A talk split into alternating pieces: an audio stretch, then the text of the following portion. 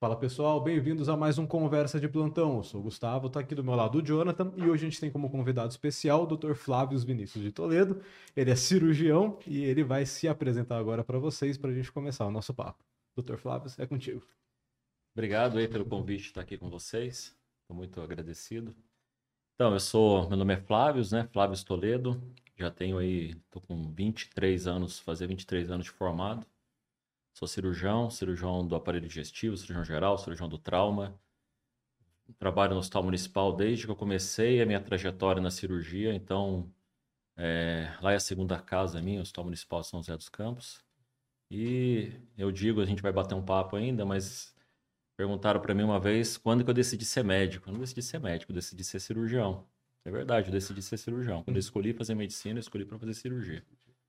Mas é isso, estamos aí para bater um papo com vocês. Muito legal. Ah, se quiser já começar então nesse, nesse ritmo, então vamos lá. Então a sua escolha pela medicina foi porque queria ser cirurgião mesmo, desde o começo. Desde o começo. Na realidade, eu queria ser militar, não queria ser médico. Nunca nem pensei em fazer medicina. Uhum. Então, meu sonho de pequeno era ser militar. Só queria, estudava para isso, não sei o quê. Daí, em 92, 91, não lembro o ano direito, meu pai fez uma cirurgia cardíaca e acabou a cirurgia, não sei o quê, e o cirurgião que operou meu pai veio conversar com a gente, comigo, com a minha irmã e com a minha mãe. E na época eu olhei ele falando aqui, falei, nossa, é isso que eu quero fazer, eu quero ser cirurgião. E a partir dali eu decidi, eu é, quero ser cirurgião. E aí, nessa época você tava, já tinha terminado o ensino médio ou estava no ensino eu médio? Eu estava no terceiro colegial. Ah, foi no tempo certo então. Foi. Muito legal. Mas daí eu fiz cursinho, né? Eu não passei de primeira, fui fazer cursinho. Daí que eu entrei na faculdade. Legal. E aí, como que foi essa trajetória na faculdade? Você fez faculdade em Minas Gerais? Eu fiz faculdade em Juiz de Fora, na Universidade Federal de Juiz de Fora. Legal. E, e algum momento durante a faculdade, assim, você cogitou fazer outra área ou você já estava na cabeça que era cirurgia acabou? Teve uma... É, eu cogitei é, em mudar de área uma vez só, que eu entrei numa cirurgia, fui acompanhar a cirurgia e passei mal a primeira vez. Passei mal uma vez? Não, passei mal algumas vezes em cirurgia. Eu falei assim, não é possível, eu não vou conseguir ser cirurgião. Eu falei assim, ah, vou fazer cardiologia. Mas eu desisti rápido. Eu falei assim, não, é cirurgia mesmo que eu vou fazer. Eu fico muito contente de ouvir isso, ser muito sincero, porque eu passo mal todas as vezes. Sim, eu passei mal umas três vezes em cirurgia. Três vezes. Tiveram que me socorrer. E se colocar no banquinho lá para eu abanar, porque eu tava passando mal. Legal. Devia estar no terceiro, quarto ano de faculdade. Uhum. Ah, então dá certo. É bom lá, né? É, dá esperança. Tem um pouco de não, não, isso aí, passar mal em cirurgia não quer dizer nada. Se acostuma, seu organismo se adapta a isso. Uhum. Muito legal.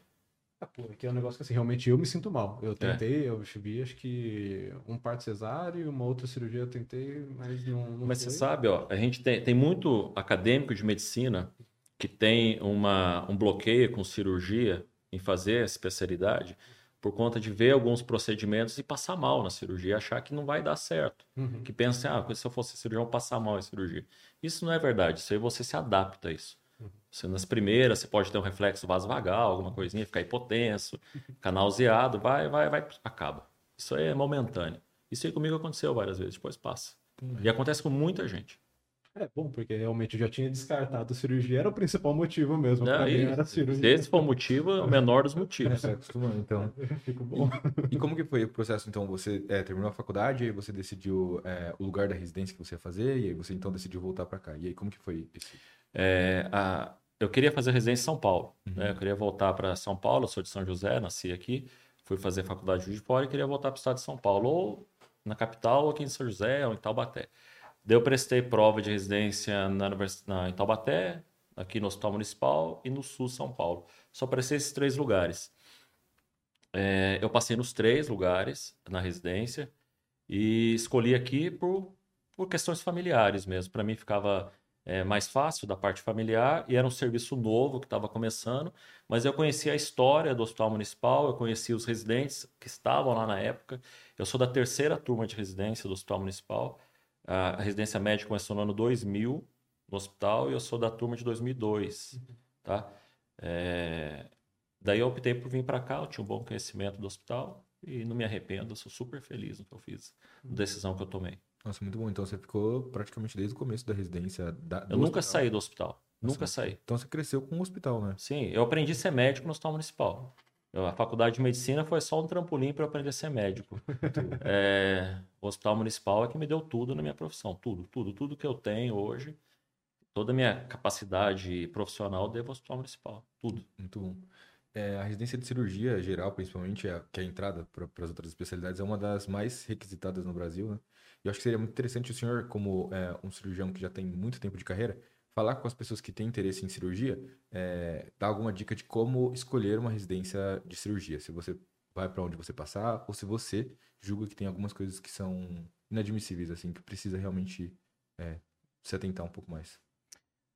Olha, a, a residência ideal de cirurgia se a gente for pensar, o que, que seria o ideal? O ideal é que fosse uma residência equilibrada entre a parte prática, a parte teórica, é, que tivesse um bom equilíbrio nisso.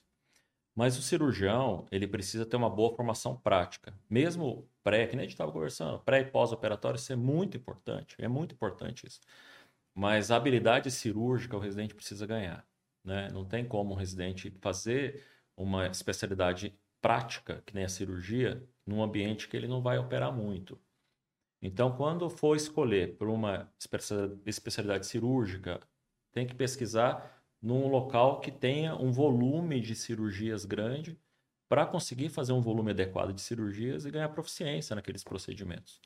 Então, assim, se, se eu for, se eu puder dar um conselho para quem vai escolher a especialidade, escolha no local que tenha um volume grande de cirurgia e se puder ajudar se puder mesclar com um local que tem uma parte teórica adequada, faça também. Mas o foco principal tem que ser um volume de cirurgia adequado. Essa é a minha visão. Uhum. Tem gente que acha que a parte teórica é mais importante, mas, na minha opinião, a parte prática, sem dúvida, né, numa especialidade cirúrgica é o que vai preponderar. E hoje você é coordenador da residência também do Hospital Municipal, né? Sou. E você vendo isso, você acha que consegue mesclar legal isso dentro do, do Municipal? O Hospital Municipal, a nossa residência, é, é um, na minha opinião, é um exemplo para as outras residências seguirem. A gente tem, nos cinco dias da semana, nós temos reuniões teóricas quatro dias. Segunda, terça, quarta, quinta e sexta. A gente discute artigo científico, temas de cirurgia, temas de trauma, temos reunião de óbito. A gente tem um... A cada 15 dias a gente tem uma reunião científica com um grupo de cirurgia de Abu Dhabi, que tem um cirurgião que é o coordenador lá, que era um companheiro nosso aqui de cirurgia, e com a PUC de São Paulo. Uhum. Então a gente tem cinco reuniões teóricas por semana, praticamente, e além de uma carga prática gigantesca para o residente. Gigantesca.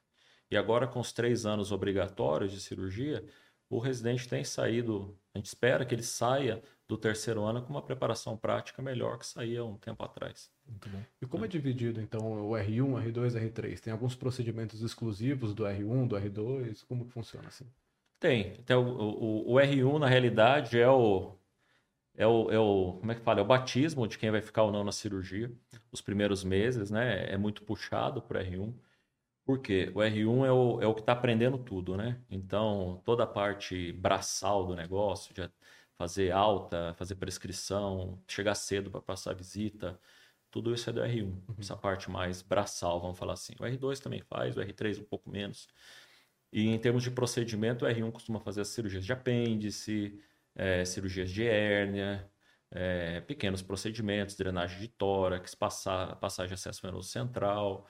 Então, isso aí tudo o R1 que faz. E se porventura ele tiver num plantão e o R, o R mais graduado estiver fazendo um outro procedimento e chegar a um outro procedimento que é um pouco maior, ele vai entrar. Pode ser que ele faça, dependendo de como ele está operando, é, ou pode ser que ele vá ser um auxiliar ali no procedimento maior. Mas os procedimentos que são do R1 geralmente são as hérnias, é, os apêndices e esses pequenos procedimentos, drenagem, acesso venoso.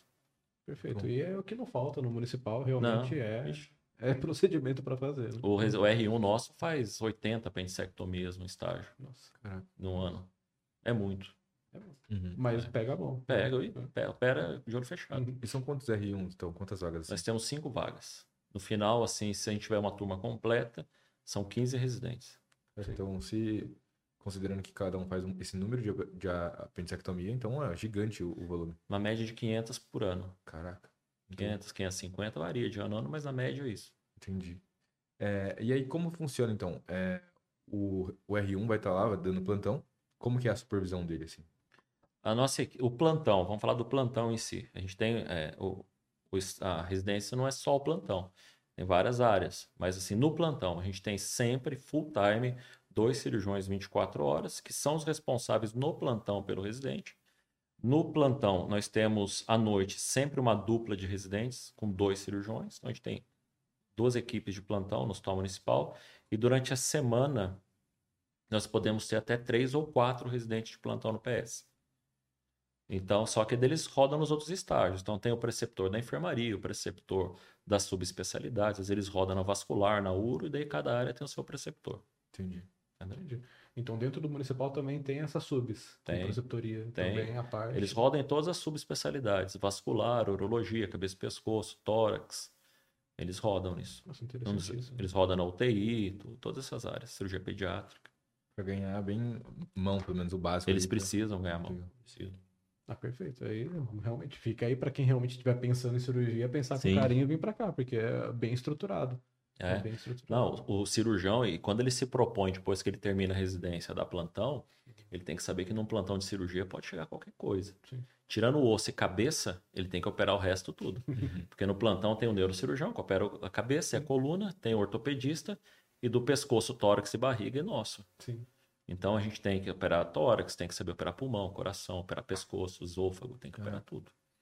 Legal. E em relação à carga horária, como que é? Que- provavelmente uma, uma residência de cirurgia não tem como estabelecer um teto muito baixo de horas. Como que é? A, a Comissão Nacional de Residência ele estabelece 60 horas semanais. O que acontece é que depende muito do estágio. Na média, a gente tenta respeitar ao máximo as 60 horas, porque tem- se o residente de cirurgia está no estágio, por exemplo, de cirurgia pediátrica, que tem um volume menor, provavelmente ele faça uma semana com uma carga horária menor. Mas dependendo do estágio que ele está, se ele está no estágio, por exemplo, de pronto-socorro, de enfermaria, ele vai fazer uma carga horária maior Uhum. tá? Principalmente numa semana que ele tem plantão final de semana e noturno. Então ele às vezes estoura a carga horária, depois compensa no outro estágio mais tranquilo. Entendi. Tá? Mas é uma residência puxada, não tem como não ser. Sim. Para pegar a mão tem que fazer. Tem É, que estar no hospital, não tem como. Se vocês conversarem com o residente de cirurgia, eles gostam, eles querem mesmo, eles querem que seja uma residência puxada, eles não querem uma residência tranquila, que eles vão chegar às 7 da manhã, sair 4 da tarde, que operem em horário comercial. Não, eles querem volume de cirurgia. O residente nosso tem horas para chegar, 3 da manhã, e não tem hora para sair. Entre as três, então. Não, não chega 3, vamos estou exagerando um pouco, mas quatro. chega às 4. É, pô, uma hora de sono faz uma grande É diferença, cara. Não, mas eles querem deixar a visita pronta para 7 horas estar operando, né? Legal. Ah, sim, sim, faz sentido. É, quem tá fazendo gosta de estar com a faca na mão, né? Não tem como. Não tem Então, jeito. é o jeito de, de Não tem fazer, jeito, se tá não for dentro. assim, você não É, aprende. Sim, Não aprende. mas eu concordo. Na área cirúrgica e outra, qualquer área que tenha procedimentos também, eu acredito que Sim. não tem como fugir. Sim. Ver livro não vai te ensinar Não, igual não- tá ali no Você não aprende. momento. Você só aprende vendo vídeo, é, por exemplo, de cirurgia, se você já for um cirurgião experiente. Uhum. Se você tiver muita experiência cirúrgica, você pode assim nunca ter feito uma cirurgia. Mas se você já tem muita experiência e olha uma cirurgia que você nunca fez e olha um vídeo, seu, porque todos os princípios você já sabe. Uhum. Então você só precisa ver um caminho. Agora, o, o- a pessoa que não tem a prática, ela não consegue adquirir só vendo, não fazendo. Não tem jeito. Sim. Porque ela precisa do ambiente, aquele ambiente crítico, para ela estar desenvolvendo a parte emocional dela. Você Também não é bem pode, importante. num procedimento cirúrgico, às vezes não- a- as coisas não acontecem da maneira que você quer e você não pode se- se desestabilizar na hora. Você tem que ter controle emocional. O controle emocional é muito importante para o cirurgião. É um lado que eu nunca tinha nem parado para pensar aqui realmente. Se as coisas começam a ir mal, tem que manter a calma, a tranquilidade e tentar corrigir na hora, né? Então, é- Não pode, é. E pode acontecer. Às vezes, às vezes o caminho não é o que você está planejando. Às Uhum. vezes tem que fazer voltas, né? Uhum. E você tem que tentar não ficar cego no caminho. E como é esse processo? É porque eu imagino que um, um médico, por mais que tenha feito seis anos de faculdade, não, não sai preparado psicologicamente para essas situações. Não. Como que é? Você consegue enxergar assim, uma mudança no perfil do, do R1 pro R3? Mas assim? muito, muito.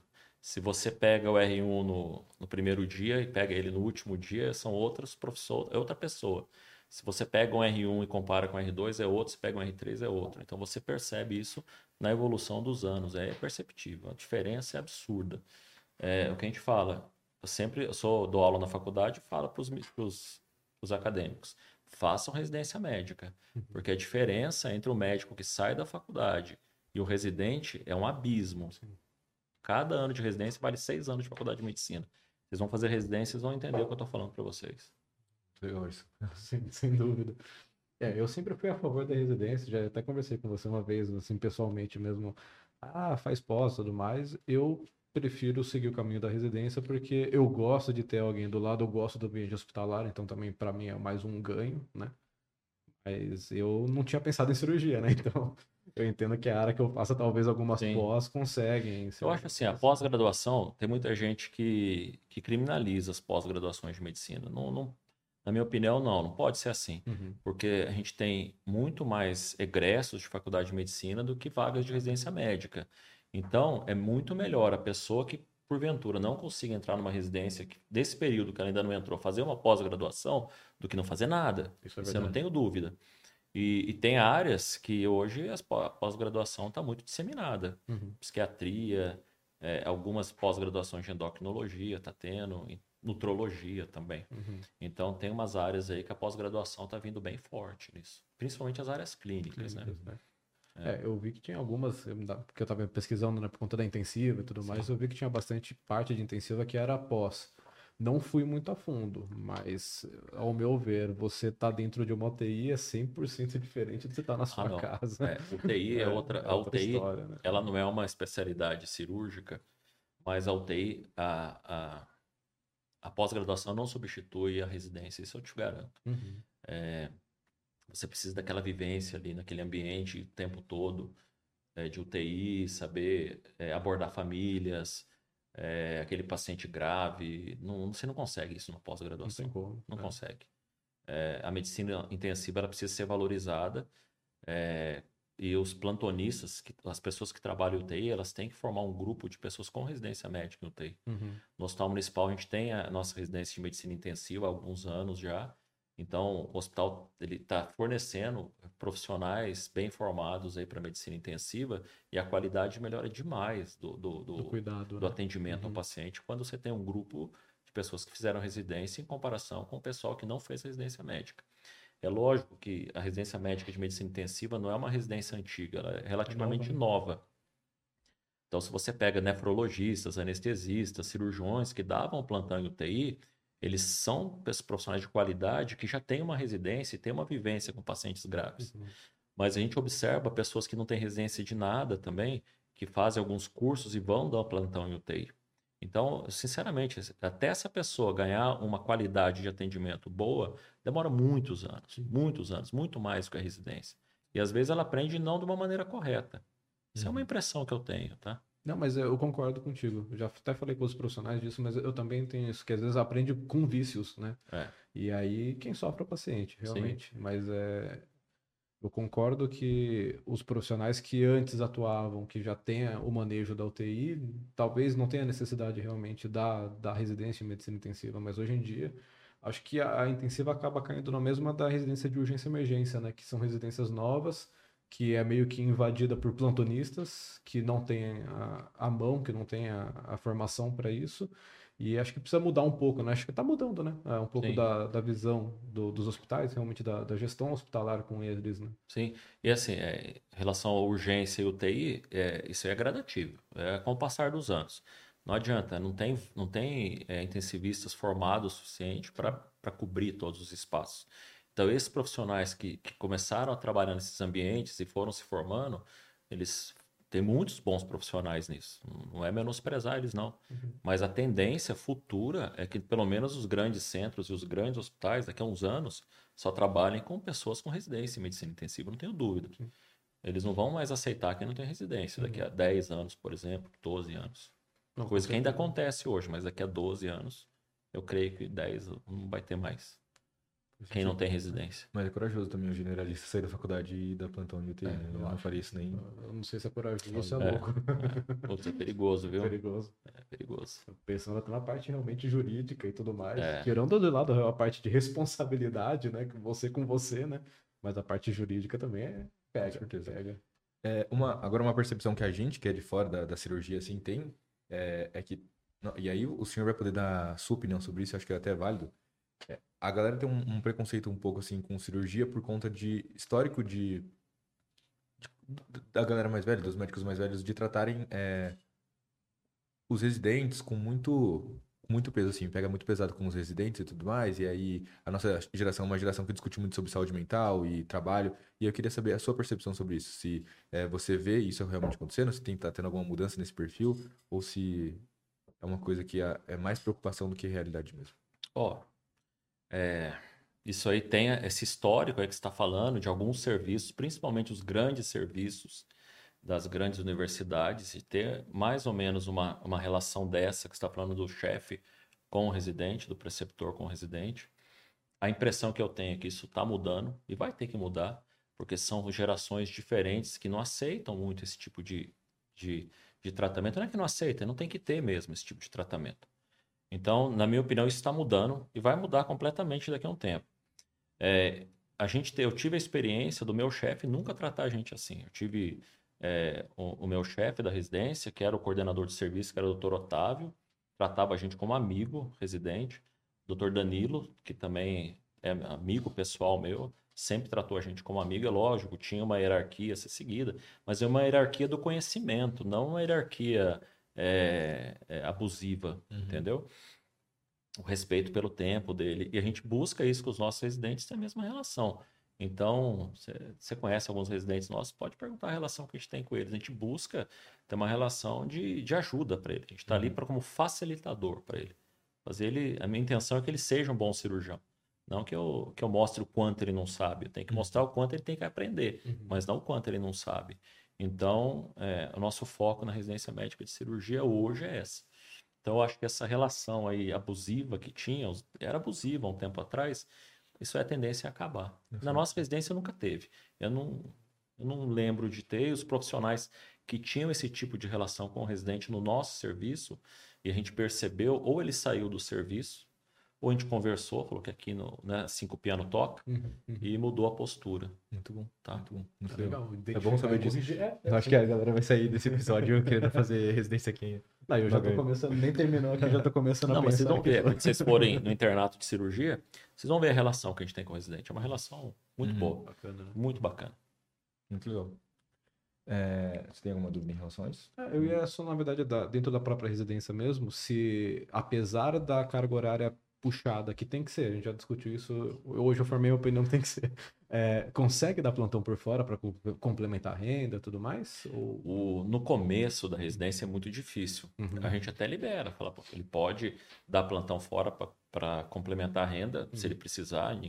Isso daí é permitido ele fazer desde que isso não prejudique o desempenho dele na residência médica. Uhum. Mas nos primeiros seis meses de residência, a maioria deles não, não dá plantão porque eles não aguentam dar plantão. Uhum. Eles querem descansar o tempo livre que eles têm. Entendi. Mas a partir do sexto mês de residência, eles começam a dar um outro plantão e o residente do segundo ano já pega plantão fixo fora, começa uhum. a trabalhar, daí ele já entra, já sabe já se, já, já se acostuma com o ambiente, já uhum. tem os colegas que vão se ajudando ali. Sim, sim. Então eles conseguem, a gente permite, não só a gente permite, como isso é permitido pela Comissão Nacional, sim, uhum. deles trabalharem fora da residência. Isso Perfeito. aí é permitido. Então, todos os residentes aqui têm bolsa? Como que é? Porque tem residência que não tem, residente que não tem A bolsa. residência médica tem bolsa. Uhum. A residência médica credenciada pelo Ministério tem bolsa. O que não tem bolsa são os estágios. Uhum. Tá? O estágio pode até, um local que queira oferecer um estágio remunerado, ótimo, mas as residências médicas do MEC têm bolsa. Entendi. Se eu não me engano, a bolsa é 3 mil e poucos reais, tem auxílio moradia, acho que é auxílio alimentação, não lembro se tem. Então, é legal falar sobre isso, que a gente acha que só é o valor da bolsa, então tem a bolsa, o auxílio é, moradia, auxílio. Sim, é pouco. Não, eu, não, eu não lembro o valor exato para te passar, não lembro direito, uhum. mas tem, tem esse auxílio, sim. E eles, mas a maioria acaba dando um plantãozinho fora para complementar a renda. Uhum. Uhum. É, é, São José então você consegue mal, mal ou bem com o dinheiro da, da, da bolsa. Agora o grande centro, São Paulo, é que complica, né? Que... Principalmente ali no bairro do HM ainda tem, ainda dá para você pegar um aluguel. Sim, sim, Dá. Razoavelmente. A maioria mora ali. É. A maioria dos residentes moram no entorno do hospital, porque às vezes sai muito tarde de casa, chega muito cedo, então prefere morar ali perto mesmo. É, legal. Morar no Aquários aí ficou um pouquinho apertado. É só né? quando chega no segundo ano, daí eles mudam para Aquário. Vão pro terceiro, daí vão lá perto do Mr. Mu ali, eles vão morar lá. Aí começa a viver um pouco mais fora é. do hospital, né? É. é. e qual, em relação à especialidade em si, não só a residência aqui, mas a sua vivência, qual é o maior desafio que você, como cirurgião, teve assim? Ó. Ou tem, né? É, não, o, o desafio do cirurgião é o tempo todo. É, é, a cirurgia ela é muito envolvente, tá? Ela te absorve demais. Então, um desafio muito grande do, do, de quem escolhe a especialidade cirúrgica, eu estou falando da cirurgia porque eu sou cirurgião, tá? Uhum, sim. É, é você saber equilibrar um pouco a sua parte profissional com a parte familiar. Porque a profissão te consome muito, muito. Se você deixar levar, a profissão te engole. Uhum. Então, um desafio é você saber equilibrar isso daí. Eu entendo que no começo da profissão, quando você está começando, terminou sua residência, nesse primeiro, nesses primeiros anos, você precisa ganhar corpo como cirurgião. Então, é difícil você sa- é, é, querer uma qualidade de vida nesse momento. Não que você não possa viajar, tirar suas férias, sair com a tua família, pode. Mas é um período que você precisa trabalhar um pouco mais, trabalhar muito, operar muito, para ganhar experiência, ganhar tranquilidade, saber atender melhor o paciente, né? Então, para você atender bem, você tem que ter muito contato com aquilo. Então, não tem como você fugir disso. Mas depois de um tempo, é saber conciliar. Então, hoje eu tenho 20 anos de cirurgia e com 20 anos de cirurgia sou chefe de serviço. Às vezes eu estou almoçando em casa no domingo, me liga, tem que sair de casa domingo na hora do almoço, no dia do aniversário. Se eu tiver de sobreaviso no Natal, no Novo, vai ser no Natal, no Novo. Então, é, se falta gente no plantão, eventualmente, como eu sou o chefe, eu tenho que ir, cobrir. Às vezes a pessoa tem uma cirurgia mais complicada e precisa de ajuda, eu que vou ajudar. Então, assim, é, é esse, é isso que é um desafio ainda na, na- na carreira cirúrgica, se você conciliar isso aí. Então, você faz muita coisa, né? Você é professor na Faço. faculdade, você é Faço. chefe da- de cirurgia, que aí o chefe de cirurgia é o diretor da, da residência. É assim, a residência chama supervisor do programa. Eu sou supervisor do programa de cirurgia e sou coordenador da cirurgia geral do hospital. Que aí são dois cargos, então. É, cargo no, no nome. Eu tenho uma carga horária, porque eu trabalho lá, né? Eu sou concursado da Prefeitura Municipal de São José como cirurgião e, tenho, e sou contratado do hospital também. Daí, dentro desses, desse vínculo meu, eu faço essas funções de coordenar o serviço, coordenar a residência médica, fazer algumas cirurgias de maior porte, passar visita alguns dias, gerenciar, o- pass- gerenciar o serviço. Então, a gente consegue conciliar isso nessa carga horária minha. Mas eu estou no hospital municipal todos os dias. Todo dia. Não tem dia que eu não vou lá. Domingo a domingo. É, às vezes eu não vou algum sábado ou um domingo, mas, por exemplo, os finais de semana, que são três finais de semana, cinco eu vou em três. Entendi. Três Entendi. finais de semana eu vou para lá, passar visita. E eu fico em casa todos os dias, 24 horas por dia, sete dias de semana, de retaguarda. Porque se der um problema, é para mim que eles vão ligar. Entendeu? Caraca. É, precisa de um entendimento grande também da família, né? Não é, É, não, sim, sim. Tem que ter apoio também É, eu familiar nesse tenho, eu tenho. né? Vocês conhecem minha esposa é a Carol, é Ah. médica também, então ela entende bem isso daí. Ela, é a mesma coisa, ela também coordena a pediatria, se liga para ela de madrugada ou alguma eventualmente já tem que ir, ela vai, vai, ponto final. Tem, Não tem você tem que entender, né? Uhum. Ah, legal. É, Acho eu que que- consegue um balancear o outro, né? É, sim, sim. Legal. E eu não sabia, é, é, eu sabia que tinha essa possibilidade de você trabalhar para o hospital, de plantonista e tudo mais, mas eu não sabia que dava para você ser concursado também para. Não dá mais. Não, isso acabou, tá? Legal. É, eu- o- esse concurso meu de cirurgião foi o último concurso de cirurgião plantonista que teve na prefeitura de São José. Isso aí foi em 2005. Então faz 18 anos que esse concurso que eu fiz. Não tem mais. Entendi. Tá? Entendi. Então eu sou o último dos moicanos. Entendi. Nossa, seria bom, né? Ser concursado. Não, hoje em dia nem pro BS mais aqui tem. Tem alguns lugares que ainda tem concurso pro BS, aqui em São José É, não não, mais. eu fui o último. De cirurgião aí. para plantão, eu fui o último concurso. Entendi. Em 2005. Tem uma du- vai. Não, é que você, tá, você gosta mais da área cirúrgica, eu tô, tô É, esperando então. mais seu hoje. É, então, a- fez a, a residência, o senhor, o senhor também tem os títulos né, de bariátrica, de trauma. É assim, é, eu fiz cirurgia geral três anos de cirurgia geral e fui trabalhar. Fui operar, trabalhar no hospital municipal, abri meu consultório, fui trabalhar nos Uhum. hospitais particulares da cidade. E depois de um tempo que você já tem experiência, porque a cirurgia geral, é, assim, ah, sou cirurgião geral, né? Que você opera tudo. Você, no, no trauma ou na urgência, você pode ter que operar tudo, mas a sua vida eletiva é basicamente o aparelho digestivo que você opera. Uhum.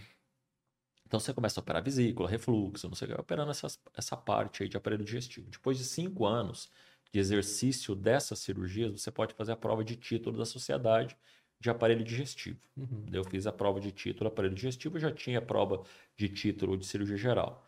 Daí conforme você vai trabalhando mais tempo, vai fazendo bariátrica, por exemplo, você tem lá um número X de cirurgias, tem os cursos que você vai fazendo, daí você pode fazer também a prova de título em bariátrica. O trauma, você também precisa ter um tempo de formado, um tempo pós-residência para fazer a prova de trauma e comprovar que você trabalha num serviço que atende emergência e trauma. Então você vai fazendo as provas de título com o tempo de trabalho. A outra opção que você tem para fazer essas áreas que eu falei é fazer residências disso daí. Então você faz cirurgia geral, terminou a residência cirurgia geral, vai fazer cirurgia do trauma. Você pode fazer mais dois anos de trauma e ganhar seu certificado. Você pode fazer mais dois anos de aparelho digestivo e ganhar seu certificado. Entendi. Então depende muito da, de como é que você vai levar. Hoje a tendência é essa, tá? Uhum. A tendência é terminar a cirurgia geral e fazendo as especialidades mesmo. Fazer trauma, fazer aparelho digestivo, fazer as áreas que você quiser. É um E- estudo mais direcionado também, né? Se você fazer a subespecialidade do que você fazer a cirurgia, fazer os cursos mais por fora assim, é mais, é mais fácil. Então você. Ah, é- na realidade, hoje essa é a tendência mesmo, porque daí você. é, acaba sendo muito difícil você ganhar o, o volume de cirurgia que você precisa se você não fizer residência. Uhum. Né? Há 20 anos atrás era um pouco mais tranquilo, hoje é mais difícil fazer isso. Uhum, entendi. Faz Até pelo número de formados e tudo mais. É, também. é, apesar que está tá, tá uma dificuldade, porque você tem muito egresso da faculdade de medicina e tá- está tendo uma tendência, por incrível que pareça, a diminuição de vagas de, de residência médica. Muitas áreas estão tendo. A gente perdeu vaga. A cirurgia geral no Hospital Municipal tinha seis vagas. Perdeu uma vaga. O MEC cortou uma vaga. Nós tínhamos duas vagas de residente de neurocirurgia, nós perdemos as duas vagas. É, Sim, e tem outros serviços que estão perdendo vagas. Então você tem mais formandos e menos vagas de residência. ainda, né? É, então, são cada vez mais procuradas essas especialidades. Sim. Então, tá. Boa sorte pra gente Concorrência daqui tá- dois anos. né? Não, é. É, A concorrência tá batendo. é É, voltando um pouco na residência, que eu lembrei disso aqui agora, perdão até voltar, mas é, a gente sabe que quando a gente forma, a gente pode fazer alguns cursos como o ATLS, o ACLS, né? É, algumas residências isso até pontua, né, na, na colocação. É, pensando na de cirurgia, você acha que o ATLS ele influencia muito no conhecimento do, do R1? Ou você acha que trabalhando, dando plantão, pegando um pouco de trauma também, assim, é, isso supre um pouco? Ó, você está falando dando plantão na cirurgia, na residência ou por fora? Por fora, por fora. por Sem fora. ser residente. É, não, acho que se você não fizer. Por exemplo, você vai se formar e a princípio você não conseguiu uma vaga na residência médica. Uhum. É, esses cursos de imersão, na minha opinião, deveriam ser obrigatórios para você começar a trabalhar numa urgência e emergência. Uhum. o ACLS, o ATLS, esses dois cursos, todo médico que trabalha em emergência obrigatoriamente deveria ter, Uhum. tá? O residente de cirurgia também, eles obrigatoriamente têm que ter o curso do ATLS e deveriam ter o ACLS também. Todo médico tem que saber o ACLS, Uhum. porque independente da sua especialidade, você vai ser ginecologista, pediatra, patologista, radiologista, se tiver um paciente com uma parada cardíaca na tua frente, você é médico, você vai ter que saber atender. Então, fazer parto e atender parada, todo médico tem que saber. Uhum. Então, na minha opinião, assim, isso deveria ser obrigatório. Não é, mas deveria. Mas tem é, prontos, alguns pronto atendimentos aqui em São José, em várias cidades, que estão exigindo isso do plantonista. Sim, sim. Se ele não tiver é, o ACLS e o ATLS, ele não entra. Tá? Interessante. O ACLS vocês podem fazer antes de se formar. Sim, tá? O ATLS precisa ser formado. Acho que tem duração que do, é, do- dois anos. Tem que fazer as renovações. As renovações dos certificados. Uhum. Sim, Perfeito, perfeito. Então, Mas até, tipo, você, assim, tem que ficar fazendo isso ou chega um ponto que você já... Eu era instrutor do ATLS, eu fui instrutor do ATLS muitos anos, tá? A gente deu o curso de ATLS, é, acho que uns 6, 7 anos. Depois a gente parou de dar curso. Então, para eu voltar a ser instrutor, eu tenho que fazer um novo curso, não sei o quê. Então, eu parei. Eu não, eu não sou instrutor de ATLS mais. Mas para eu renovar, eu precisava ficar dando curso o tempo todo. Mas a gente optou, eu optei por não fazer mais. Entendi. Então, eu sou instrutor de outros cursos de cirurgia hoje, mas não mais o ATLS. É, para mim, que tô todos os dias na urgência, é, ficar fazendo o ATLS não muda muito, porque a gente respira isso o tempo inteiro. Mas as pessoas que não estão habituadas a atender, elas deveriam fazer as renovações, tá? Entendi. Deveriam fazer a cada dois anos, sim. Perfeito. E hoje o que você mais gosta de operar? O que eu mais gosto Uhum. O que eu mais gosto de operar é trauma, sem dúvida. Fala pra você, ah, eu faço um monte de plantão de trauma? Não faço, não. Não faço. Hoje é, eu faço a, as coordenações, se precisar de, da minha presença eu vou, ajudo a operar. Eu não, eu não fico fazendo um monte de plantão em loco mais, mas é o que eu mais gosto, sem dúvida, de operar e trauma de tórax ainda. Uhum. É o que eu mais gosto. É, sem dúvida, isso é o que eu mais gosto de operar.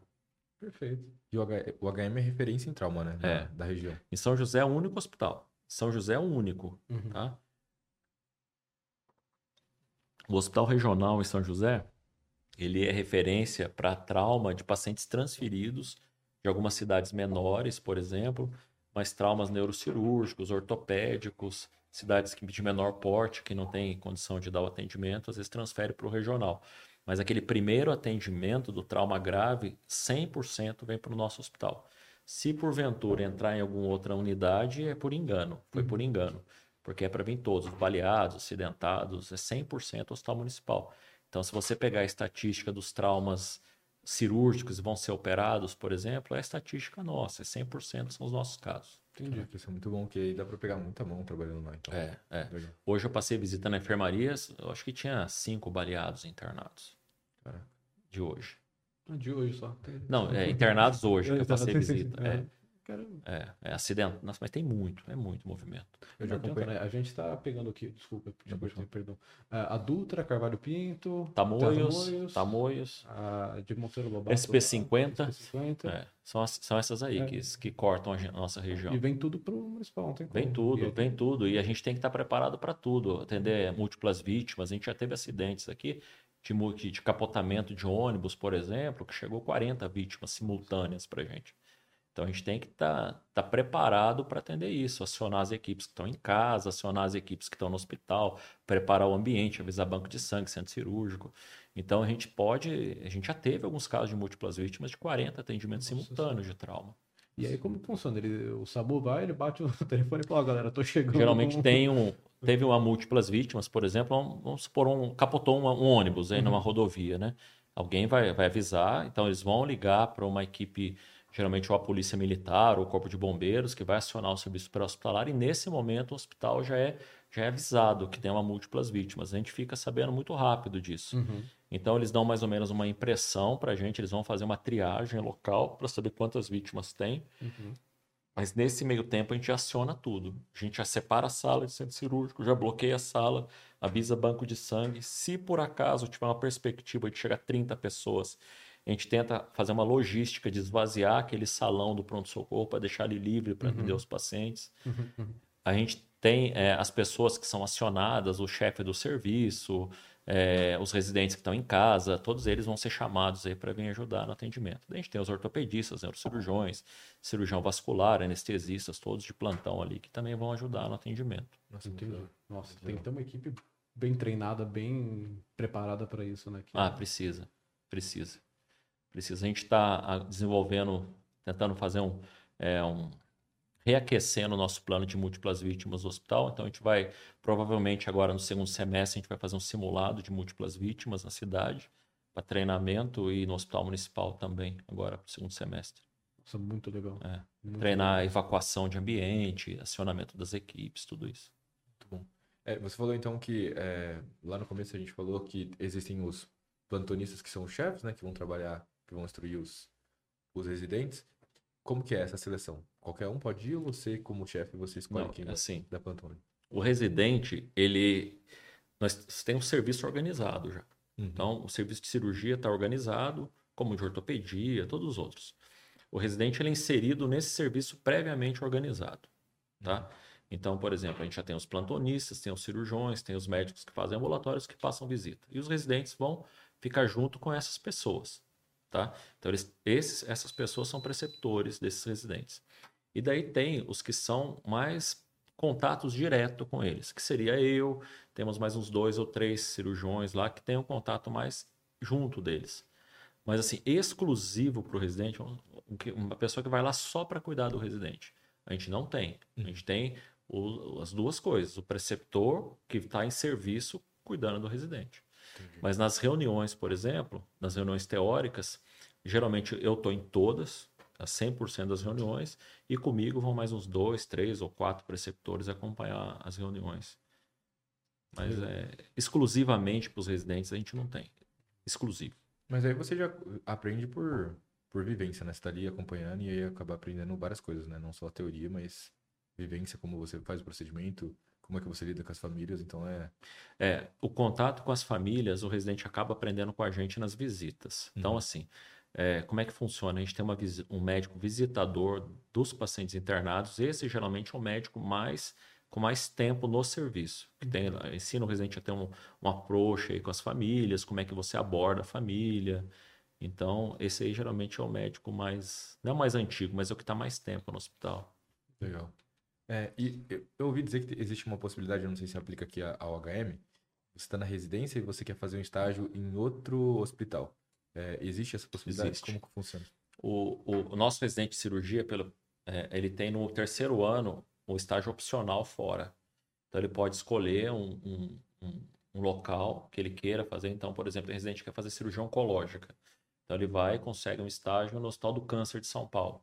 Então, ele, ele tem o convênio, vai lá e fica um mês lá. Então, assim, é um, é um, ele pode fazer um estágio extra que seja de interesse dele e que a gente autorize. Então, assim, tem que ser um local de referência, não basta ser assim, ah, vou acompanhar um cirurgião e tal, não pode. Então tem que ser um serviço de referência na área que ele tem interesse.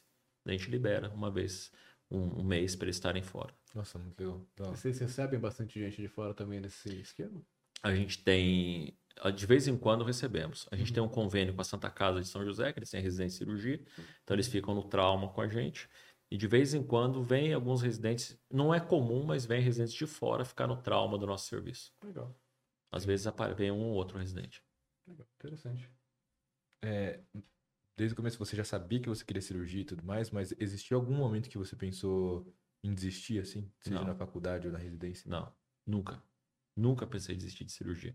Na residência, nenhum dia eu pensei em desistir. Nenhum dia. Sinceramente. Nossa, muito bom isso. Não é, não, tô, não é demagogia, não. Nunca Uhum. pensei em desistir. Legal. É, porque também, né, desistir, já pensou fazer medicina só pensando nisso. e Chega na- nisso. Não, nunca, nunca pensei em desistir Legal. de cirurgia. Nunca pensei em fazer outra especialidade. Queria, nunca quis mudar. Eu sou. eu- Nossa, isso. cirurgia tá no meu sangue. legal. Eu acho que seria interessante agora a gente falar um pouco de mercado de trabalho, porque a, a concepção que muitas pessoas têm é que cirurgião vive de plantão. Sim. É, e aí eu queria saber do senhor, é, com toda a vivência que você teve, é, se isso é um fato ou dá pra. Porque eu vejo no perfil mais antigo, da galera mais antiga, que eles até fazem consultório, mas eu acho que tem mais facilidade do que isso. Hoje, um cirurgião faz residência, faz subespecialidade. Como que é essa entrada no mercado de trabalho?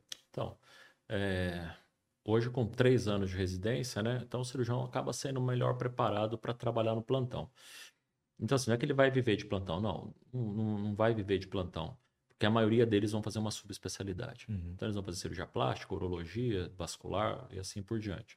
No começo, eles vão dar plantão. Então, tem muito cirurgião vascular, mesmo cirurgião plástico, que chega recém-formado da residência e vai dar plantão com a gente, fica dois, três anos dando plantão e depois vai para a área dele de subespecialidade e acaba trabalhando aí na, na, na sua área e para de dar os plantões. Tem alguns cirurgiões que fazem os três anos e optam por ficar na cirurgia geral, não querem fazer subespecialidade. Tem essa possibilidade, ele pode fazer isso. Esses, a chance de fixar no plantão é muito maior. De, de não conseguir, é, de, de demo- de demorar muito tempo para entrar numa vida de consultório. de a porta não é tão fácil aí para esse cirurgião. Então ele acaba tendo mais tempo, ficar dando plantão. Se você opta por fazer uma especialidade, uma sub, que é a cirurgia do trauma, por exemplo, daí é a opção que você fez. Daí assim, você vai dar plantão a vida toda, não tem como você fugir disso. Você pode ser chefe de serviço, ser visitador e assim por diante, mas você fez uma especialidade eminentemente que vive de plantão. Então não tem como você fugir muito disso. E, e hoje, então, como eu falei para você, eu sou chefe do serviço, então eu que faço as escalas de plantão. Cada dia está mais difícil a gente conseguir fechar as escalas. Porque a maioria dos recém, dos egressos de cirurgia, diferente da época que eu fiz cirurgia, quando eu fiz cirurgia, eu dava plantão todo final de semana. Alguns anos fazendo isso. É, hoje, é, não, não critico isso não, isso é uma opção de vida de cada um. Mas as pessoas, elas escolhem, elas fazem, elas vão fazer um plantão no final de semana, ou dois, outros dois vão viajar, tem minha qualidade de vida. É, ok, isso é uma opção de cada um, né? Mas eu vejo que no futuro, daqui a 20 anos, os velhos que vão ficar dando plantão de cirurgia. que os novos não vão querer mais dar plantão, né? Então, eu me vejo daqui a 10 anos dando, voltando a dar plantão final de semana fixo. pra mim não tem problema. Mas não. gosta, né? Então, é, Pra mim não tem gosta. problema. É que a gente faz plantão fora, faz plantão, é, faz sobreaviso em vários hospitais, aí tem que passar visita. Eu tenho paciente internado, opero cirurgia eletiva, daí fazer plantão fixo no final de semana é um pouco mais difícil. Uhum. Mas se precisar voltar da plantão, pra mim não tem problema, não. Muito bom. E essa é uma percepção de, de que a nossa geração assim tá evitando dar plantão de final de semana, pegar plantão à noite, é uma percepção que não é só do senhor, tem outros médicos que, Uhum. que já falaram isso sobre a dificuldade de conseguir encaixar gente para trabalhar. Então, assim, pra, pra gente, uma boa notícia, né? Que se precisar de trabalhar, vai ter trabalho agora. Sim. Mas eu, eu sempre achei que na medicina, se precisar, você tem. você precisa estar. Você não Sabe que isso, é, enquanto o número de vagas de residência não aumentar, vai ser assim mesmo. Uhum. Então, vai ter cada vez mais difícil. A partir do momento que tiver uma, dema- uma, uma oferta maior de vagas de residência médica, com o número maior de egressos, isso aí, a tendência é diminuir também, porque você vai ter mais cirurgiões ou outras especialidades no mercado. Então, essas vagas de final de semana vão ser supridas Uhum. né? Mas hoje é um problema que a gente tem enfrentado, sim. O que antigamente era fácil de você cobrir escala de final de semana, 10, 15 anos atrás, hoje está bem difícil. Não é fácil, não. Dentro de escala de plantão, assim, é, pensando, óbvio que não dá pra, assim, é, prever, mas tem algum dia da semana que é mais puxado em quantidade de pessoas chegando? O fim Tem. de semana é um desses dias? Sexta-feira, sem dúvida, um sexta e sábado, são os dias que as coisas acontecem.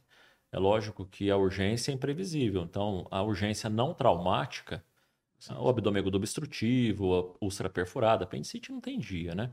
Então a pessoa não escolhe. Mas assim, o trauma em si, no final de semana, a partir da sexta-feira, é mais comum. Tem a ver, será, com direção alcoolizada? Tem, opa, fácil. aí, né? A maior causa, a maior, os maiores índices nossos de acidentados são os motoqueiros. É, e os acidentes automobilísticos, muitos estão em- sob efeito de álcool. Muitos, muitos.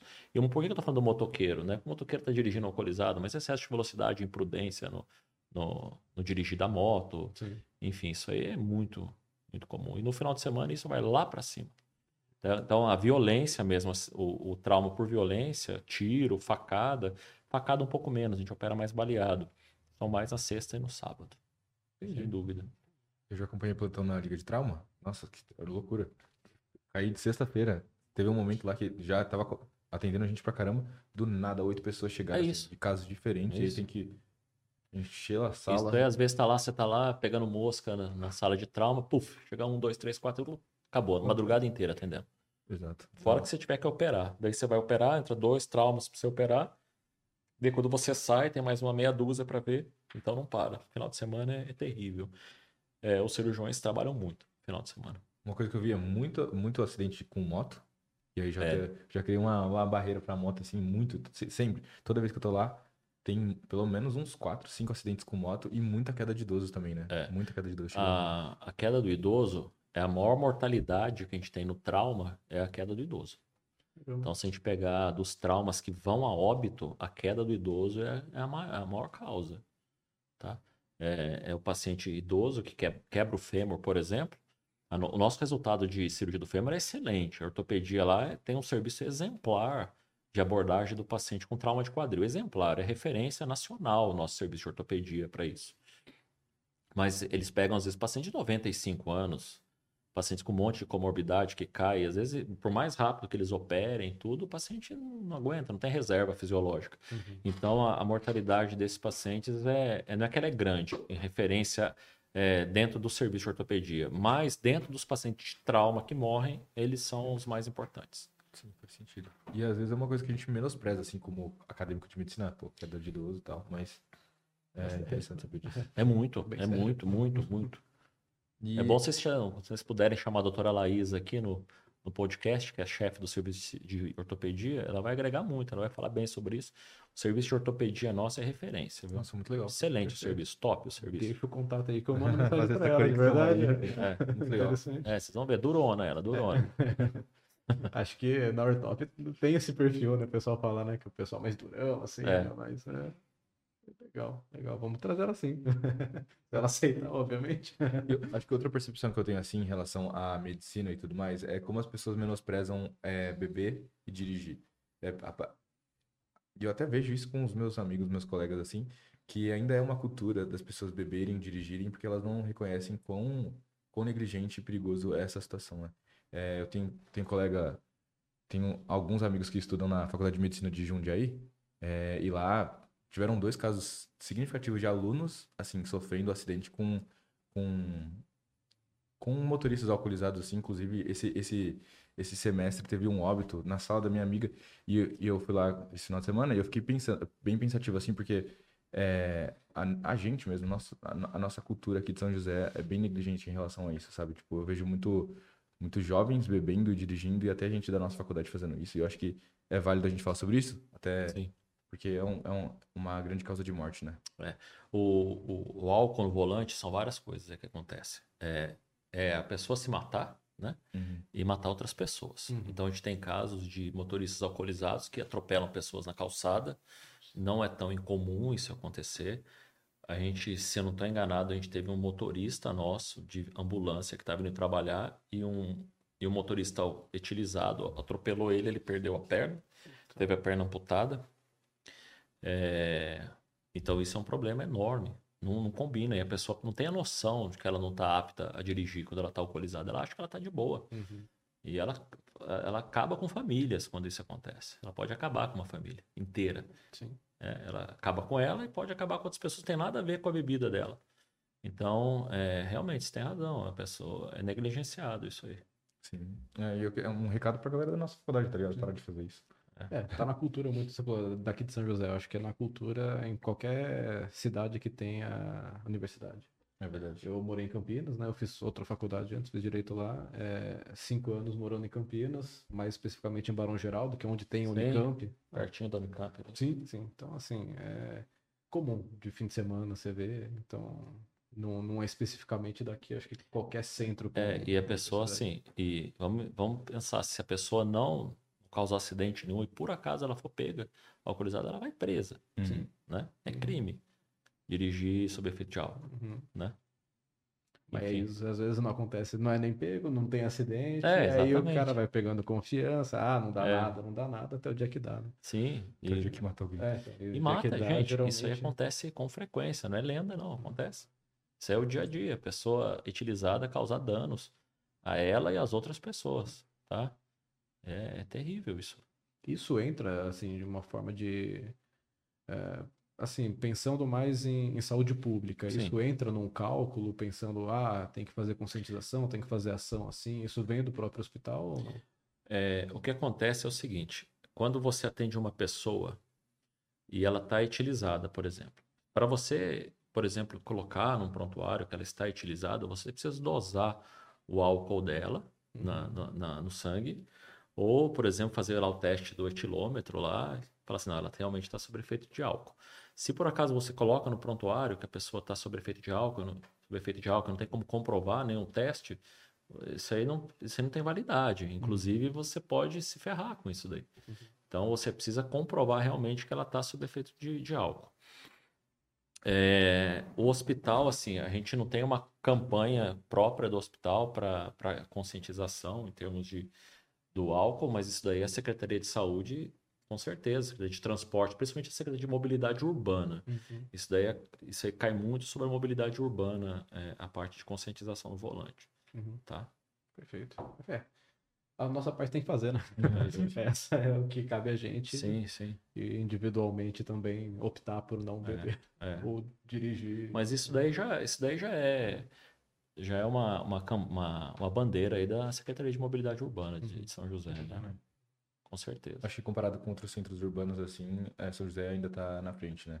Mas eu acho que é válido sempre a gente falar sobre isso. Se forçar, Ah, sim. né? Uhum. Então, se tem algumas campanhas aí que a gente pode é, trabalhar é da queda do idoso, eu acho que é, não há, não só acho, tenho certeza que seria a campanha de, de prevenção domiciliar do idoso, de tapete, é, pro- é, segurança na deambulação, banheiro, enfim, isso daí é muito importante para diminuir mortalidade. Isso é, isso é um tipo de prevenção. A outra é estimular a atividade física no idoso, mas não tão idoso, já começar com 50, 60 anos para diminuir a sarcopenia, porque o idoso cai porque ele não tem músculo uhum. para se segurar, para se equilibrar, por isso que ele cai. Então, o ideal é que você diminua a queda, diminua a queda fortalecendo a musculatura do idoso. Então, a gente consegue trabalhar na prevenção do idoso. O motoqueiro é outra também. A, a orientação do, do, dos motoqueiros, motor, dos motociclistas de aplicativo, a dirigir de maneira consciente, porque eles não dirigem de maneira consciente. Tá? Excesso de velocidade, cortando onde não pode, e acaba dando todos esses problemas. E o outro é a direção é, com álcool. Também é outra maneira da gente fazer a prevenção. Tá? Esses são os três maiores, acho que, ah, carros-chefes do, do, hospital. Sim, a moto, a queda do idoso e, e o volante aí no paciente utilizado. É bom, assim, eu até penso assim, graças a Deus a parte de violência externa, arma de é fogo é menos, tudo mais. É não é menos, é não. O acidente é, por, por, transporte e a queda do idoso são os carros-chefes. Uhum. A violência urbana mesmo, de, de é, ferimento para arma branca ou de fogo, é menos. É bom, reflete não, a qualidade da cidade é, também. Não que não tenha, tem, mas não se compara aos outros. Porque não é só cirurgia geral, ortopedia, neurocirurgia que opera trauma também, né? Sim. E o, quem opera mais trauma é ortopedia, não é nem a cirurgia geral. Né? Certo. E, acho, acho, que seria legal a gente entrar na, no quesito remuneração, que é uma coisa que a galera tem muita dúvida, né? Uhum. É, sobre. Não necessariamente sobre o salário de um cirurgião, mas é, em relação a volume de trabalho para o nível de qualidade de vida ok, assim. É, quais são suas percepções sobre isso sendo o chefe? Assim? Ó, oh, na realidade, o, o, a qualidade de vida em termos financeiros que você vai ter não depende tanto do quanto você ganha, mas do tanto que você gasta, né? Uhum. Então, é, se você ganhar 50 mil e gastar 51, você vai estar tá devendo. Se você ganhar 20 e guardar 10, você vai estar tá de boa. Então, depende muito do quanto você gasta. Mas você, assim, se você vai ser cirurgião, cirurgião geral, por exemplo, fez os seus três anos e vai trabalhar e quer ganhar um, um, um salário que te dê uma certa segurança. Você vai ter que trabalhar aí umas 70 horas por semana, mais ou menos. Uhum. É uma carga horária puxada. Então, assim, você pode fazer dois plantões de 24 horas por semana, com mais um de 12, se você quiser fazer plantão. Mas você tem outras opções. Pode fazer os plantões. O plantão você não vai ter como escapar muito. Uhum. Mas você pode fazer o ambulatório, cirurgia eletiva, passar visita em algum hospital. Trabalho não vai faltar. E assim, a remuneração não vai ser uma remuneração ruim. Para assim, ah, o cara vai ganhar pouco pra caramba, vai ficar passando fome. Não, isso não existe ainda. Não sei daqui a uns anos como é que vai ser. Uhum. Mas hoje você consegue ter uma remuneração relativamente adequada ainda. Tá? Uhum. Desde, não tem como ganhar muito e trabalhar pouco. Isso não existe. Ah, não. Você vai ter serviço, não falta serviço. Isso eu uhum. garanto, não falta ainda para o cirurgião.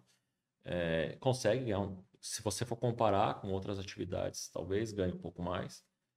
Mas tem que trabalhar bastante, não tem jeito. No que, e no quesito subespecialidade, assim, você vê é, uma diferença significativa de possibilidade de ganhar dinheiro mais do que um cirurgião geral?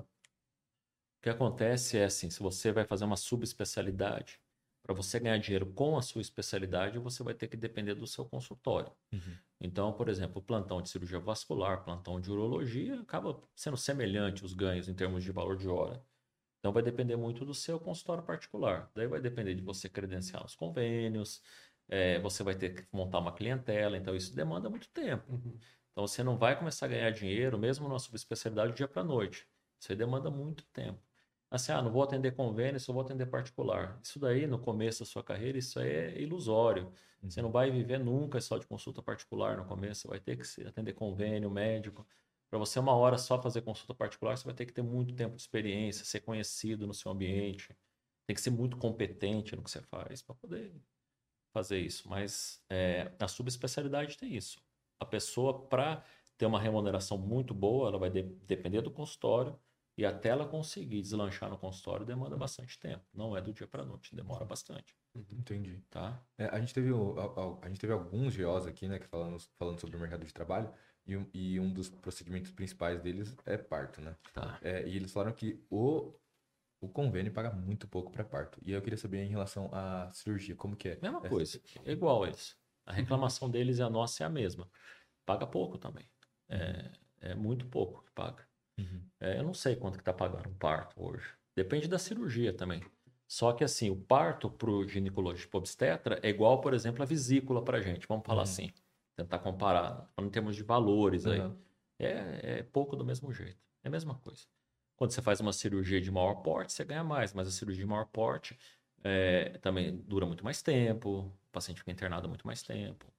Então, assim, ó, é, o que eu tento orientar quem está na dúvida de escolher uma especialidade, nunca seguir pelo que ela pode ganhar. Elas tenta escolher uma, uma uma especialidade pela aptidão que ela acha que ela tem e porque ela gosta. O dinheiro, isso que eu estou falando não é, não é retórica, nada disso, mas o dinheiro ele é consequência do seu trabalho você tem que gostar do seu trabalho. Não tem jeito. Se você faz um trabalho que você para você é um drama e todo dia acordar de manhã para fazer o seu trabalho, você não vai ter sucesso, você não vai tratar seu paciente bem, você não vai ser um profissional, você não vai ter vontade de se aperfeiçoar. E o, e o dinheiro acaba sendo uma consequência do, do, do seu empenho, da sua satisfação de trabalhar. Isso é muito bom. Eu sou, eu sou bem satisfeito com a minha profissão, tanto com quanto eu ganho, quanto com o que eu faço. Uhum. Tá? Eu ganho uma fortuna? Lógico que não, mas eu estou satisfeito com o quanto eu ganho. Não, não falo assim, ah, podia ganhar mais. Podia, todo mundo quer ganhar um pouco mais. mas eu também acho que depende do quanto eu gasto. Faz sentido. E também tem o prazer na profissão. Né? Então, Nossa, sem dúvida, sem dúvida. Tem uma, tem uma cirurgia antiga é, brasileira. É, é, na verdade, é a maior referência da cirurgia nacional, uma das maiores do mundo, das mulheres cirurgiãs, que é a doutora Angelita Gama. Uhum. Não sei se vocês já ouviram falar da doutora Angelita. Ela já foi na nossa faculdade, eu acho. A doutora Angelita é uma, é uma lenda viva da, da medicina. A doutora Angelita, ela fala, ela fala, isso aí é uma, uma frase dela, que o dia que um convênio descobrir o quanto que o cirurgião gosta de operar, ele vai começar a cobrar ingresso para a gente operar. é verdade. Vai começar a cobrar da gente para gente operar. eu opero de graça. Estou falando a verdade. Uhum. Se, a cirurgia, se eu gostar de, da cirurgia, eu vou lá e opero de graça. Para mim, nem ligo muito para isso. Sendo, sendo sincero para vocês. É óbvio que eu tenho minhas despesas, né? Uhum. Eu não vou trabalhar de graça para tudo. Sim, Mas assim, para mim não, não importa muito isso. E hoje você faz algum particular? Muito pouco. Muito pouco. Faço particular? Faço, mas é muito pouco. 99% do que eu faço na minha vida prática, na minha vida particular é convênio. Uhum. Uhum, entendi, legal. Então o senhor tem consultório mesmo? Tem. Pra... Tem. Então você consegue dar conta de, Dou. disso tudo. Mas eu tenho né? pouco consultório, uhum. bem pouco. Bem pouco. A, maior, a minha maior, a maior parte do meu trabalho, 80%, é hospitalar. hospitalar. Cara, hospitalar. Eu imagino que demanda de uma organização gigantesca, né? Pra você é. conseguir lidar com tudo isso, lidar com é. consultório, é. família. É. Caraca. Entendi. Mas assim, é dia de chegar em casa nove, nove e meia. Uhum. Isso tem a banca o que faz, né? É, eu opero, geralmente eu opero no final da tarde. Então, eu, geralmente eu opero seis da tarde. Geralmente eu faço duas cirurgias por dia, na média aí. Uhum. Então, eu marco geralmente seis horas da tarde, as minhas cirurgias eletivas, e, e a urgência, quando tem, eu vou fazer. Entendi, legal. Muito bom. É, e assim, de uma maneira geral, você tem algum recado para os alunos que gostar, gostariam de seguir na área de cirurgia? É, você tem alguma dica, assim, para a galera da faculdade mesmo? Eu acho que assim, tem que aproveitar. É, quem, tem na, quem tá na dúvida que se quer ou não, aproveitar o internato para ver como que é dentro do hospital a vida do residente, principalmente. Ter noção que aquela vida ali é aquilo mesmo. Não, não é não vai ser só uma fase, uhum. depois vai, vai durar um pouco mais do que só a fase da residência. Resi o, o, o, primeiro ano de residência é o pior, mas depois que você termina a residência é uma fase puxada também. Ver os casos que a gente vê. O que, por exemplo, no hospital municipal, o que o interno vai ver ali é o nosso dia a dia. Se ele gostar daquilo, ótimo. Se ver que não é aquilo, não faça, porque o, o, o paciente precisa ter alguém que queira tratar dele, né? Então você você tem que ser, olhar aquilo e ver, não, eu quero fazer isso para mim. Uhum. É. Faz sentido. É. Uma percepção que eu tive assim, eu fiz um estágio de cirurgia plástica e aí eu fiz lá no Hospital de Barreto, sabe? Sim. É, só que eu fiz liga aqui também, a liga de trauma no nosso hospital. É, existe uma, uma diferença gigantesca de um hospital que opera só casos eletivos e o hospital do caso de trauma, né? Sim. É, e só que a, a, dúvida que eu fico é, lá só pode ser não tem cirurgia geral lá, você só faz o, a, a subespecialidade. Existe algum centro que é mais essa lógica de cirurgia geral eletiva ou não? Todas as residências são é, direcionadas para o trauma, assim? Não, tem sim. Tem, tem hospitais que tem cirurgia geral e não tem trauma. Uhum. Não tem nada de trauma. Vou dar um exemplo para vocês. Sete Campinas, falou que você estudou lá? Eu estudei lá. Lá tem o centro médico. Sim. Centro médico. Tem residência de geral no centro médico. Mas o centro médico é um hospital particular. Sim. Lá não tem trauma. Então, os residentes, para fazer a urgência e emergência traumática, precisam fazer é, estágio fora. Uhum. Né? Então tem, tem residências médicas que a, a, o local não tem trauma, que é basicamente cirurgia eletiva, que é o caso desse hospital, por exemplo. Uhum. Então existe a Beneficência Portuguesa em São Paulo, também tem cirurgia geral, acho que está estágio, mas tem gente que faz lá, lá não tem trauma. Então tem que sair para aprender trauma. Mas aí também é outra, é outra pegada, né? O cirurgião que É outra formado pegada. no trauma. Outra pegada. Então, por exemplo, o, o, o cirurgião que quer fazer, por exemplo, que quer ser cirurgião bariátrico, tem cara que, que entra na residência e já quer fazer isso. Então ele vai para um lugar desse, vai, ser, vai fazer sua eletiva, vai ficar lá até sair pronto para o mercado. Uhum. Só que, por exemplo, ele vai ser moldado para isso. Então, se você solta um cirurgião desse num, num, num ambiente que nem o nosso, por exemplo, ele vai, vai dançar, né? Como acontece, tem cirurgiões que vêm trabalhar com a gente que não tem pegada naquilo ali. Uhum. Então você tem que dar um apoio, você tem que estar presente, às vezes você vai lá ajudar, você vai operar um caso mais complexo. Então, é, o cirurgião que faz esses locais puramente eletivos, que não tem a vivência com a emergência, eles podem ter muita dificuldade numa hora que eles precisem trabalhar num serviço de emergência que tem muito trauma. E a, a chance é grande, né? De você sair da, da residência e precisar dar plantão num lugar Sim, que precisa de uma sim. demanda. É óbvio que a maioria das urgências não são as complexas, a maioria é apendicite, vesícula, enfim, mas às vezes você pega um caso, às vezes não. Todo dia na vila você pega um caso complexo para você operar. Uhum. Então tem que ter um cirurgião com uma vivência maior. Ali no nosso hospital a gente tem, praticamente todo dia tem um cirurgião mais sênior no plantão. Uhum. Uhum. Quase todos os dias. É raro um dia que não tem, que tenha só cirurgiões mais jovens, mas daí a gente dá um apoio maior ali, se precisar. Dá uma segurança melhor, né? É, sim. Então- sim. Eu acho que, então, pelo que eu entendi, se você quer, se você já tem certeza da sub, sua subespecialidade, já tem uma, não é uma subespecialidade com tantas complicações assim, é até válido fazer nesses centros fechados, mas se você não se- tem ainda, e se você quer ter mais mão com emergência, é melhor fazer num... Sim, eu, a minha opinião é essa. Eu acho que todo cirurgião deveria fazer os três anos e sair preparado para atender bem tudo, Uhum. principalmente essa parte é, de urgência, porque é difícil o cara que não vai fazer o plantão, Plantão. o plantão. Então ele deveria ter uma formação global muito bem feita, tanto na urgência quanto na eletiva.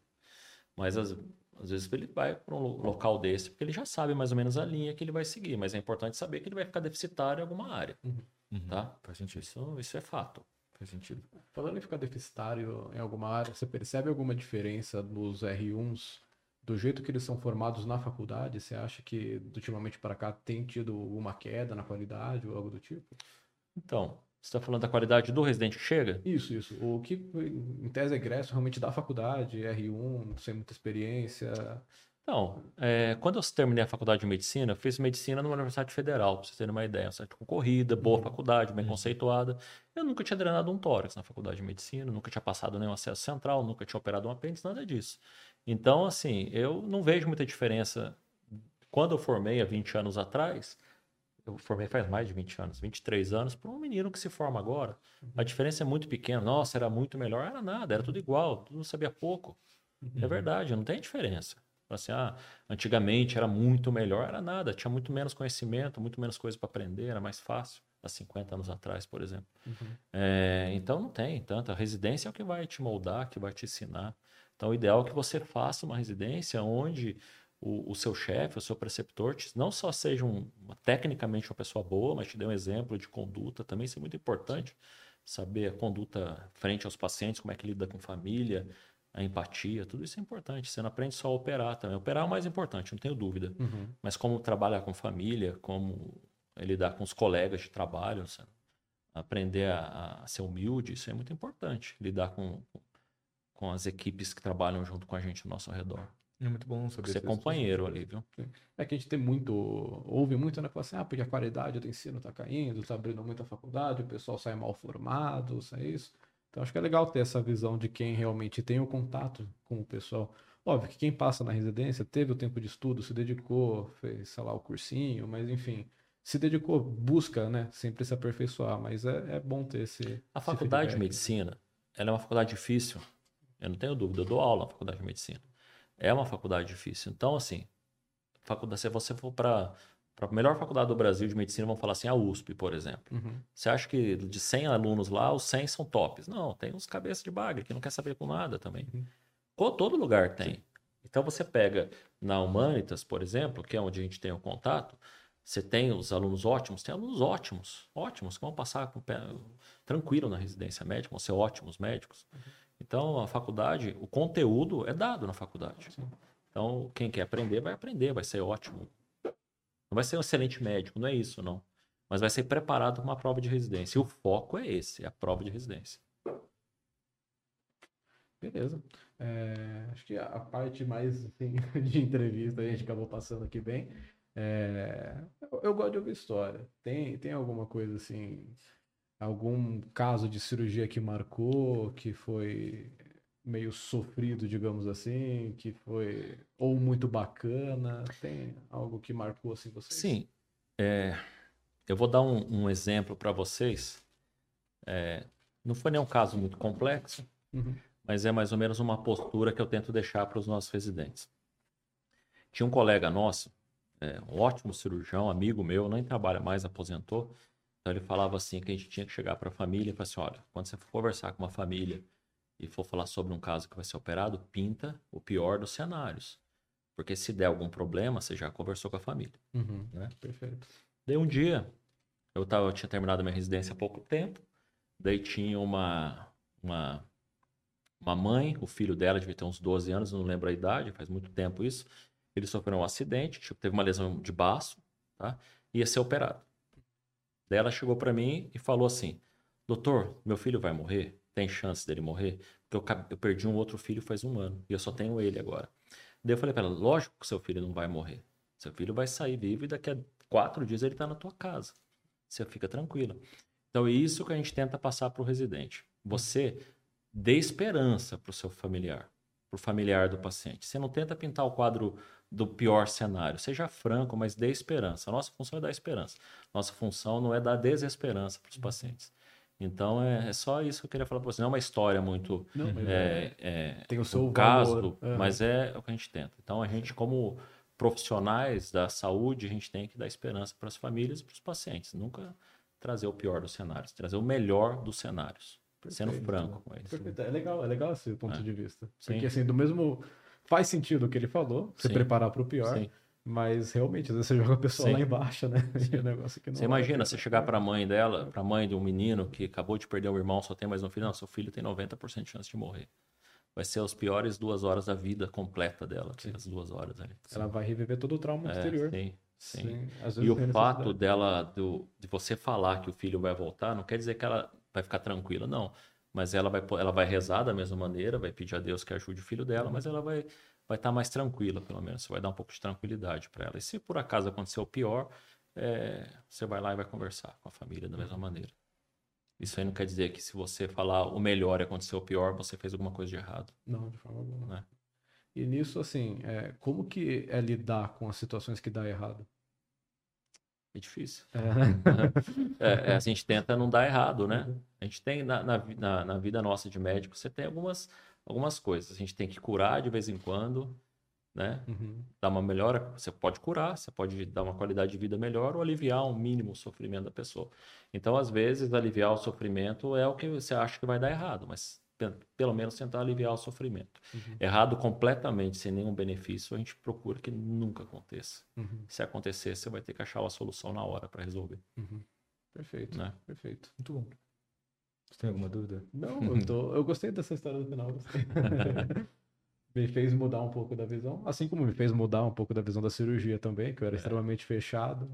Eu tava pensando como que eu ia fugir da cirurgia no internato, agora eu já não vou fazer Não, mais. pode nada, vai gostar, cirurgia é Não bom. vou, não vou mais fugir, não, vou cirurgia tentar. é bom, cirurgia é bom. Acho que também mudou minha percepção em relação aqui, né? Porque eu quero fazer cirurgia e às vezes só porque não é um centro como a USP ou a Unifesp, a gente tem um pouco de preconceito, mas que bom saber que Sim. é, dá pra você sair um bom cirurgião. da- Mas você falou da Unifesp, por exemplo. É, o nosso residente opera 10 vezes mais que o residente da Unifesp. Só pra você ter uma ideia. Uhum. Uhum. Eu já ouvi falar isso, um cara E, bem, e mais que o da USP também, não tenho dúvida disso. Eles falam que centros menores para cirurgia é melhor porque tem menos concorrência para você operar e quando tem volume, você pega a mão muito mais Sim, fácil. é óbvio que É. eu vou falar para você, a, a no- a nossa residência é melhor que a da USP. É óbvio que não. Sou- eu, não eu não sou tão assim, cego. É Uhum. óbvio que, que se você passar na USP em cirurgia, vai para a USP. É óbvio, o melhor serviço do Brasil, pô. Mas assim, a gente tem algumas vantagens também. A gente tem menos residentes, tem mais cirurgias proporcionais ao residente, então você vai ter algum benefício. Mas é lógico, você passar na USP, vai para a USP. Mas é bom saber que tem uma possibilidade, porque obviamente a residência da USP é super difícil. Pelo menos para cirurgia geral, talvez fazer num centro como São José e a subespecialidade A gente teve vários residentes nossos de cirurgia que foram para a USP fazer subespecialidade lá. Uhum. Então, assim, a básica você fazer aqui é só você estudar e partir para um serviço grande, depois fazer sua sub.